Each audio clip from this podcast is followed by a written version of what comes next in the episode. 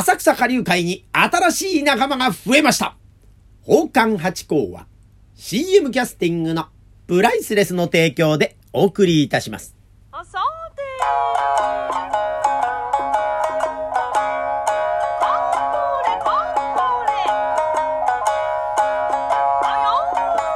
となあよいよい松野屋八甲でございます。水金土日の夕方6時は宝冠八甲をよろしくお願いしますというところでございましてね。いやー、浅草にまた新しい仲間がお披露目してくれました。まあ、1年2年ぐらいですかね。あの、押し込みさんと言いますかね。あの、お店に入りましてね、その料亭さんに入りまして、中井さんと同じように、このお部屋の状態とか、その気配りの仕方なんてのを勉強して、で、またね、踊りの稽古、お囃子の稽古なんかもしながら、えー待ちに待ったお披露目ということで、12月の12日に出ましてね、この、まあ、浅草では、まあ、芸者さんと反玉さんっていう言い方があるんですが、もう一個呼び方があるんだそうで、ひなぎさんというね、あの、ひな鳥のひなですよ。うん、で、ひなぎさんという名前もあるそうでございます。反玉さんのことをね。で、ひなぎさんがお披露目しますなんてことで、まあ、えー内側のね、愛情といいますか、その、紹介状みたいなものに、あの、出ましてね、いや、ついに出ましたね。2年ぐらい前にね、浅草踊り。まあ、この浅草踊りというのは、まあ、各下流会でやってる、まあ、踊りの会ですね。大体毎年やってらっしゃるところが多いんじゃないでしょうか。まあ、京都なんか有名でね、すごく、うー盛んにやってらっしゃいますけどね。まあ、あの、東京の加害ももちろん浅草もやってまして、その昔はですね、朝次会と言いましてね、浅草の朝に、えー、かやってんですか、えー、この、目みたいな、あの、草冠にこう、ね、わかります？朝次会という、茅場町の茅ですかね、朝次会という、えー、会をやって、それが名前変わってね、浅草踊りってんで、もう2年ぐらい前に、まあ、3人今年出ましたなんて言って皆さんにご紹介させていただいたんですが、また、新たな仲間ができましたって嬉しいですね。2年前はあの若菜姉さんで地方の、もともとね、お囃子とかお笛の名人でございまして、もうお仕事をバンバンされてて、で、その方を、入っていただいてということで、地方さんが増えたってんで、わーなんて盛り上がっ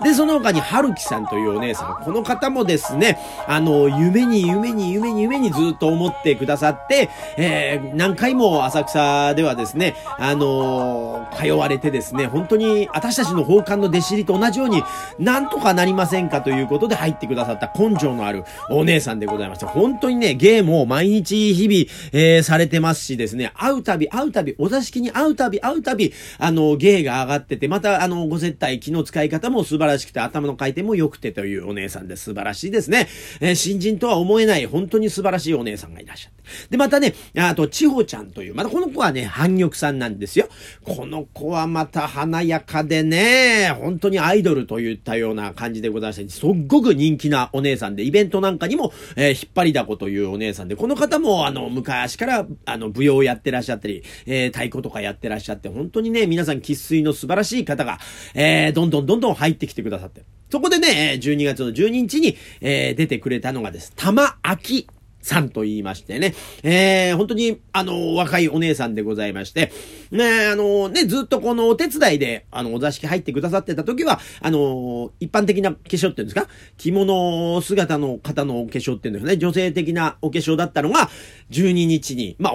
あの、すごく稽古をされてということなんだそうでございます。白塗りのね、芸者集と同じスタイルになりまして。まあ、ちょっと芸者集とね、あの反玉さんってのはちょっと、あの紅の差し方って、目のとことかね、ちょっと違うようなんですが、私たち、えー、奉還はですね、化粧しないもんでございますから、わかんないんですが、なんかね、すごく、あの可愛らしいメイクでですね、すごくやっぱり、この、あの玉明さんもですね、すごくこう、夢に思って、えー心を、こう、なんていうんですかね、えー夢膨らんでですね、ね入ってきてくださったんでですね、本当に満面の笑顔で、いやー、素敵な笑顔でしたね。やっぱその夢が叶った日と言いますか。で、私もね、そうですね、ちょうど8年ぐらい前でしょうか。まあ、奉還としてデビューしたし、あの頃はね、私全然記憶がないぐらい緊張ガチガチで、えー、でしたからね、どんな顔をしてたかっていうのは自分ではもう冷静にはわからないんですけども、うーん、なんか夢膨らんでる顔と言いますか。で、今ね、私もまだまだ、えー8年目ということで、8年目、9年目になるんですかね。えー、ということで、でございますが、まあ、まだまだ夢の中というところで楽しい日々を送ってるんでね、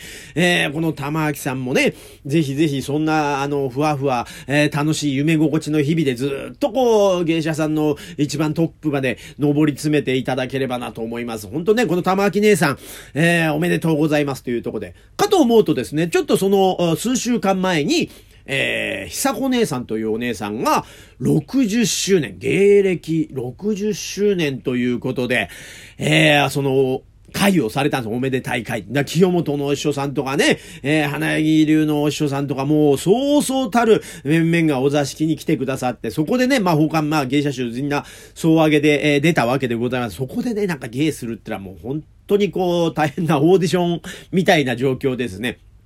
あのー、やる方は大変だったんですけど、非常にそれもまた盛り上がって、だから新旧ですね。あの、本当に、あの、いい回がこう続いておりまして、いい年末だなと。だから来年に向かって本当にこう、いいスタートと言いますかね。えー、また切れていくというところがいいですね。だから、浅草っていうところ本当に、えー、大きいお姉さんとこの若いお姉さんがどんどんこう、ね、えー、入り乱れてというところです。バランスが本当にとってもいい、えー、下流会だなというふうに思っておりますので、ぜひね、あのー浅草の下流会、あの、お座敷でも、イベントでも、ございますんで、ぜひぜひ、あの、来ていただければと思ったりなんかいたします。いや、芸歴の話で言うとですね、これ、あの今ね、私、池袋演芸場さんに出させていただいてるんですよ。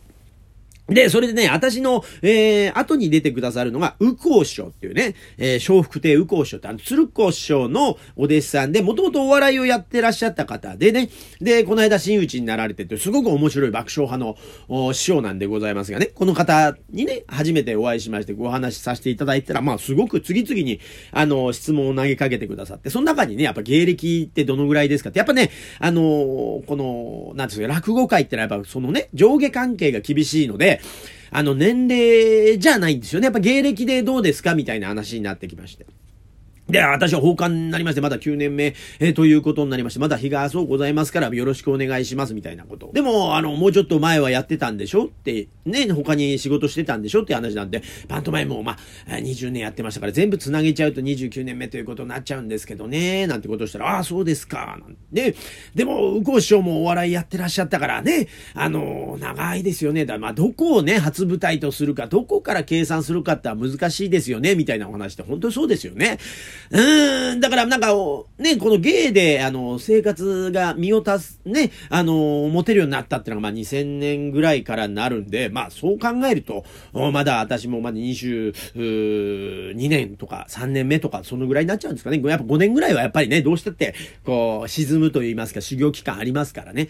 で、というところ、まあお金をね、いただいて舞台に立つっていうところから計算するのか、それともね、あの、日本舞踊なんかだったら6歳の6月6日とかね、あの、稽古始めから芸歴と担当する方もいらっしゃいますから、難しいですよね。で、芸能界なんかっていうのは割合あの、メジャーデビューした日とかね、なんかそういうなんかね、ありますもんね。難しいところでございますが、まあでもどちらにしてもなんとなくこう、中東、採用みたいなことで私入ってるんでですね、非常にこう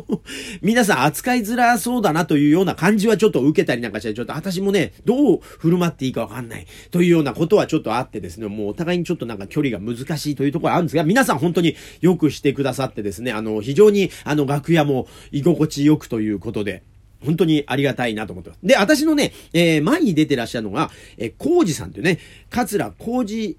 兄さんですね。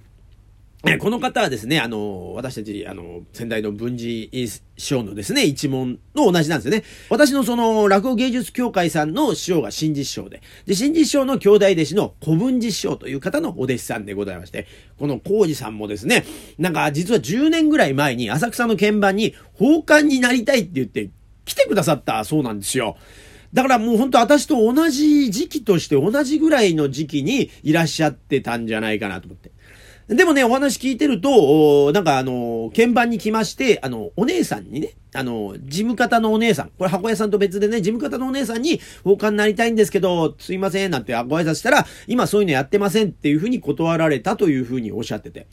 で、その、でも、その女性の事務方さんがいらっしゃったのって、えー10年まで行ってないので、多分もうちょっと手前になると思うんですが、でも、そこでやっぱり断られちゃうんですね。私もその箱屋さんに、えー3回ぐらい断られて、それでもしつこくして今があるわけですが、やっぱそこでね、スッと引いて、落語家さんになった、えー、コージ兄さん。だからもうそこでね、ちょっと分岐点があって。だからもしかしたら、えー、コージ兄さんってのは、あのー、7番目なのか、えー、まあ私より先輩になるのか、わかりませんが、まあ7人いたんじゃないかと。で、私の前にも実はね、若い、あの、兄さんがいたんですよ。で、それがまたね、あの、仏門に入りましたって辞めたんでね。まあだから、もしもそれ残ってましたら、まあ8人になってたんじゃないかって。よくね、私、八甲って名前だから、えー浅草に8人だろって言われるんですが、まあ6人ということでね、ちょっとややこしくなってるんで、そこ本当はね、幅がいたら、ちょっとあの、わかりやすくなったのかなと思ったりなんかしますが、いや、でもね、寄せってとこは本当に勉強になるとこでございますね。なんか最初はね、本当前も申し上げましたが、こう、毎日やるってのが結構大変だななんてことを思ってたんですが、